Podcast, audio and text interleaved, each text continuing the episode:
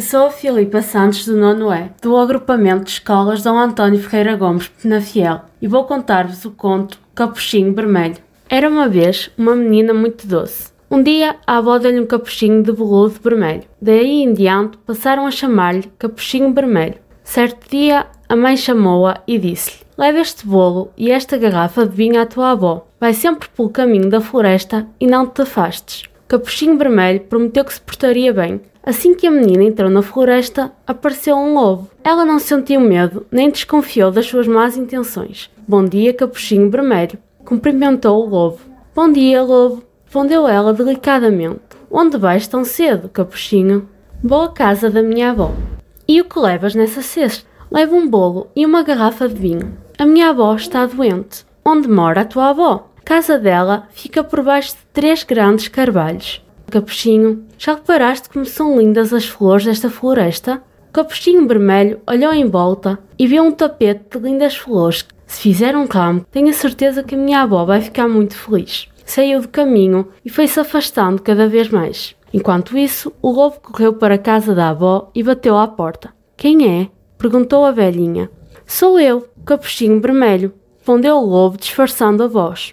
Trago um bolo e uma garrafa de vinho. Pode abrir-me a porta?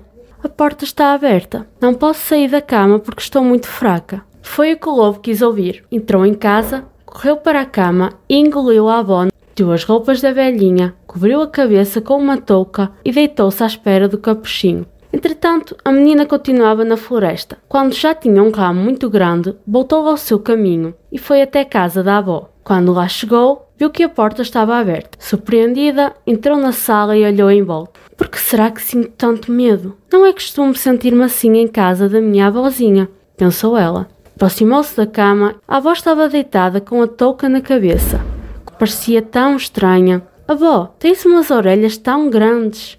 É para te ouvir melhor. Avó, tens uns olhos tão grandes, são para te ver melhor. Avó, tens uma boca tão grande e horrível, é para te comer melhor. Dizendo isto, o lobo saltou da cama e engoliu a menina. Depois voltou a deitar-se, adormeceu e começou a ressonar muito alto. Pouco depois, um caçador passou perto da casa. Achou estranho ressonar tão alto. Entrou em casa e deu de caras com um lobo deitado na cama. E pensou: Deve ter comido a velhinha, mas talvez ela ainda esteja viva. Pegou numa tesoura e abriu a barriga do lobo. Assim que começou a cortar, viu a ponta de um capuchinho vermelho. Cortou mais e a menina saltou para fora. A avó ainda estava viva, também se salvou. O capuchinho vermelho pensou: Nunca mais vou desobedecer à minha mãe e andar sozinha pela floresta.